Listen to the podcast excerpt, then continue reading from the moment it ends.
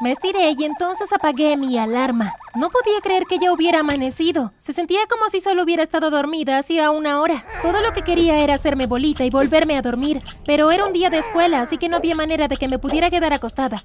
Empujé las cobijas lejos de mí y salí de la cama.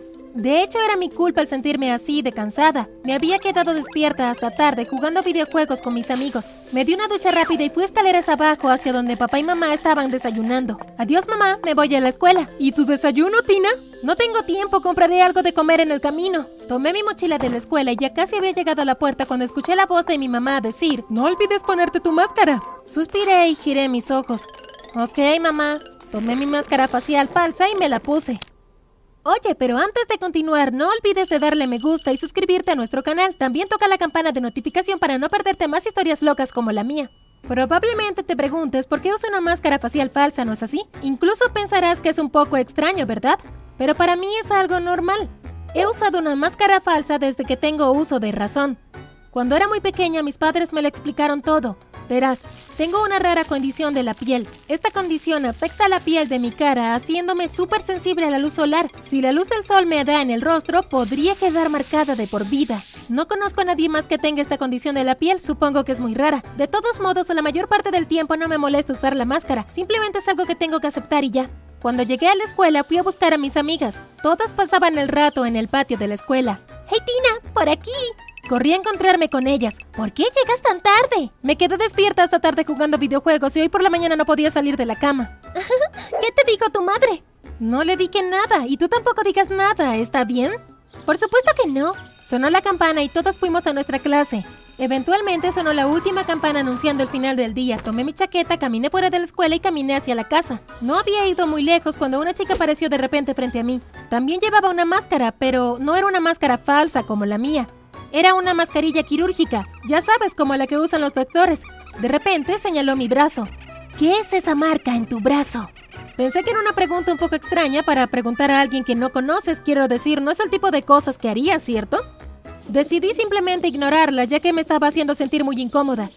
Me apresuré a seguir caminando por la calle, dejando ahí parada a la chica rara. Cuando llegué a casa fui directamente a mi habitación y me senté en la cama. Eché un vistazo a la marca de nacimiento en forma de estrella en mi brazo. ¿Quién era esa chica tan extraña y por qué estaba tan interesada en mi estrella de la suerte? Así le decía a mis padres a mi marca de nacimiento. Cuando era más pequeña, mis padres me habían dicho que tenía una estrella de la suerte cuidándome. Al día siguiente había olvidado por completo a la chica extraña. Así que te podrás imaginar la sorpresa que me llevé cuando caminando de regreso de la escuela hacia la casa, la misma chica apareció enfrente de mí.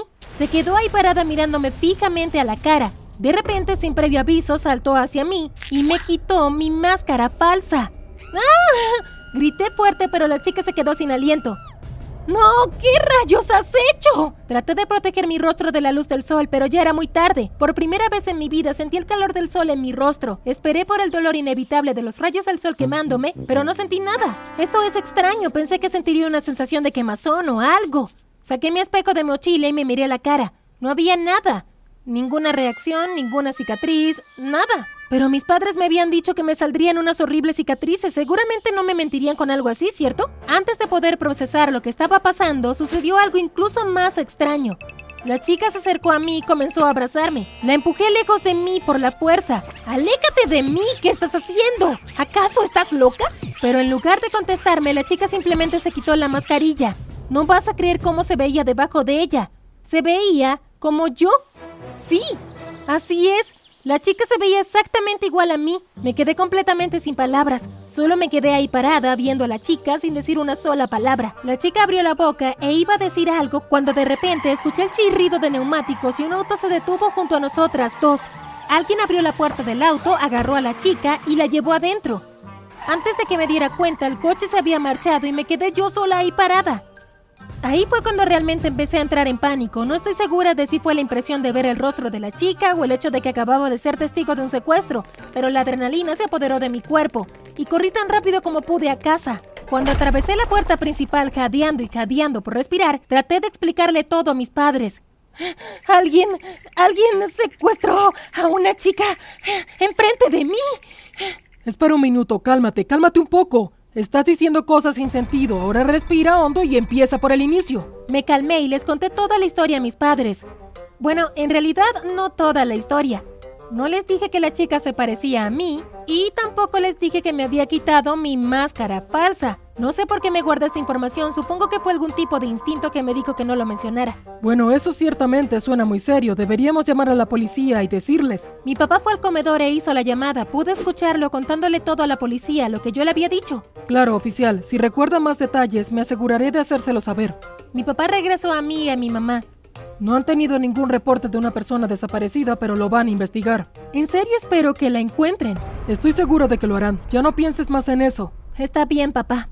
Pero no pude dejar de pensar en eso. En todo lo que pensaba era en la cara de la niña. Me sentí muy culpable al saber que alguien que se parecía a mí había sido secuestrada. Quiero decir, tal vez si no me hubiera visto, no la habrían secuestrado. Decidí que iba a investigar un poco por mi cuenta. Esa noche anoté cada detalle de lo que había pasado y al día siguiente dediqué cada minuto libre a leer mis notas. Seguramente debe haber alguna pista aquí. Debe haber algo que me ayude a encontrar a la chica. Mis ojos se posaron sobre el lugar donde había escrito la marca y el modelo del auto. Esto es extraño, pero hay algo en ese auto que me resulta familiar. Estoy segura de que lo he visto en alguna parte, pero ni porque mi vida dependiera de ello podía recordar de dónde conocía aquel auto. Fue solo cuando caminaba a casa desde la escuela y doblé la esquina hacia nuestra calle que me acordé. Por supuesto, ¿cómo no podría haberlo recordado antes? El auto se veía idéntico al coche de nuestros vecinos. Cuando llegué a casa inmediatamente llamé a la policía. Creo que sé quién secuestró a la chica. ¿Quién? Nuestros vecinos de al lado. ¿Qué te hace decir eso? Es el auto. El auto es el que conducían los secuestradores. Gracias, enviaremos a alguien para que hable con ellos. La policía envió un par de oficiales para hablar con nuestros vecinos, pero desafortunadamente tenían una coartada bien armada. Estaban en la fiesta de cumpleaños de su prima en el momento del secuestro y tenían más de 20 testigos que podían testificar por ellos. No había forma de que pudieran haber sido ellos los que habían cometido el secuestro. Antes de que los policías se fueran, me pidieron que le echara un vistazo al interior del coche. Tan pronto como abrieron la puerta trasera, mi corazón dio un vuelco y se me heló la sangre. Ahí, en el asiento trasero, estaba el pendiente de mi madre. Lo reconocería en cualquier lugar. Rápidamente lo tomé y lo metí en el bolsillo, antes de que los oficiales tuvieran la oportunidad de verlo. Bueno, no parece haber nada dentro del coche que nos ayude. Creo que tenemos que aceptar que tus vecinos son inocentes. Sí, eso parece, lo siento si los hice perder su tiempo. No te preocupes por eso, si piensas en algo más, avísanos. Sí, sí, definitivamente lo haré. Los agentes se marcharon y yo volví a nuestra casa. Pasé a la cocina donde mis padres estaban sentados en la mesa y saqué el pendiente de mi mamá de mi bolsillo. ¿Qué es esto? Es mi pendiente. ¿Dónde lo encontraste, cariño? En el asiento trasero del auto de los vecinos. Oh, eh, sí, debí haberlo dejado ahí el día... el día que me fui. Ni siquiera se molesten en tratar de negarlo. Puedo ver la culpa en sus rostros. ¿De qué estás hablando, Tina? No me traten como una niña pequeña. Sé que tuvieron algo que ver con el secuestro. Exijo saber la verdad. Ok, ok, tienes razón. Fuimos nosotros. A pesar de que estaba bastante segura de que mis padres habían estado involucrados, escucharlos decirlo en voz alta fue un poco impactante. Secuestramos a la niña y usamos el auto de los vecinos para despistar a la policía. ¿Pero por qué? ¿Por qué harían algo así? Mi mamá miró a mi papá como para obtener su aprobación. Él asintió con la cabeza. Tina, la chica que secuestramos es tu clon. ¿Mi qué? Tu clon. ¿Y cómo pudo pasar eso? Mira, Tina, sabes que trabajamos en el Área 51. Cuando eras una bebé, parte de tu ADN, probablemente de un mechón de cabello o algo quedó en mi cuerpo. Terminó entrando en una máquina de clonación durante un experimento y eso resultó en la creación de un clon tuyo. Puse mis manos a cada lado de mi cabeza y comencé a sacudirla de izquierda a derecha. ¿Cómo pudieron dejar que eso sucediera? Fue un accidente y los científicos nos aseguraron de que el clon nunca saldría del Área 51. Pero ella salió, ¿no es así? Poco tiempo después de que te clonaron, entraron al Área 51 y quien quiera que irrumpió ahí se llevó el clon. Papá se puso de pie y me rodeó con sus brazos. Es por eso que te hacemos usar la máscara. Queríamos protegerte del clon y de cualquier otra persona. Sabíamos que al usar la máscara nadie sabría tu verdadera identidad. Todo estuvo bien durante unos años, de hecho nos habíamos olvidado casi por completo del clon. Eso fue hasta que un día tu papá y yo conducíamos a casa y vimos a la chica. Decidimos salir al día siguiente a buscarla en el coche de los vecinos. Cuando la vimos, la metimos en el coche. Para ser honestos, ni siquiera sabíamos que eras tú quien hablaba con ella hasta que llegaste a casa y nos contaste todo. ¿Y dónde está ahora? La mantenemos en una casa de seguridad, está a una hora de aquí. Quiero ir a verla, quiero saber que ella está a salvo. Yo... ah, Está bien, te llevaremos ahí, cariño. Paramos al frente de una casa que parecía normal. Nadie sospecharía que alguien había sido secuestrado y estaba ahí retenido.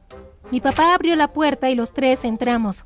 Tan pronto como la niña me vio, su rostro se iluminó, casi parecía aliviada. ¿Estás bien? Sí, sí estoy bien. ¿Puedes decirme qué pasó en el área 51? ¿Te refieres al robo? Sí, ¿por qué te llevaron con ellos? En realidad, todo fue actuado. Querían que pareciera una especie de robo. Algunos miembros del personal que trabajaban en el Área 51 sintieron pena por mí. Sabían a qué horrores me someterían la gente que trabajaba ahí. Experimentos continuos, tortura, todas esas cosas horribles. Me rescataron y me criaron como su propia hija. ¿Y por qué viniste a buscarme? Porque siempre supe que había alguien en el mundo que se parecía exactamente a mí. Así que no pude con la curiosidad y decidí que saldría y exploraría el área. Trataría de ver si podía encontrarte. Bueno, sí que me encontraste. Fue solo algo de suerte. Nunca te habría reconocido si no hubiera sido por tu marca de nacimiento. Tan pronto como la vi en tu brazo, me sentí segura de que eras tú, pero tu cara me confundió. No te parecías nada a mí. Así que por eso me quitaste la máscara. Sí, tan pronto como vi tu verdadero rostro, supe que te había encontrado. Entonces, ¿qué quieres ahora? Bueno, sería bueno si pudiéramos conocernos un poco más, tal vez incluso algún día podríamos ser amigas. Le sonreí. Supongo que podría ser eso. Ella me dio una gran y resplandeciente sonrisa. Esperaba que dijeras eso. Justo cuando pensé que todo iba a salir bien, de repente mi papá se veía tan blanco como una sábana. ¿Qué sucede, papá? Ellos están aquí. ¿Quién está aquí? Son todos los científicos del Área 51. De alguna manera deben saber que el clon está aquí. Quieren llevársela. No, no hay forma de que vuelva ahí. No pueden obligarme a hacerlo. Me temo que sí pueden. ¿Hay otra forma de salir de aquí, papá? Sí, pero tendrás que ser rápida. Le entregué mi máscara a la chica. Ten, ponte esto, no sabrán quién eres si te ven. La chica me quitó la máscara de la mano y se la puso en la cara. Fuimos a la puerta trasera y le di un abrazo. Ahora vete, corre por tu vida, aléjate de aquí lo más rápido que puedas. Los detendremos lo más que podamos. Vi cómo la chica se alejaba corriendo por la calle. No tengo idea de si la volveré a ver, pero de verdad espero que algún día nos volvamos a encontrar.